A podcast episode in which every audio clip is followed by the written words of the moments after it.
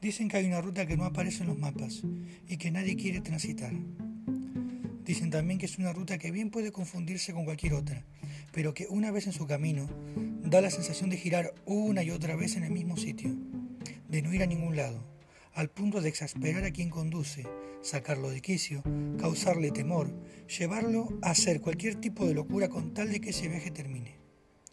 Se cree que lo siguiente le pasó a una familia que emprendiendo un viaje de descanso, sin saber cómo, tomarían por esta carretera.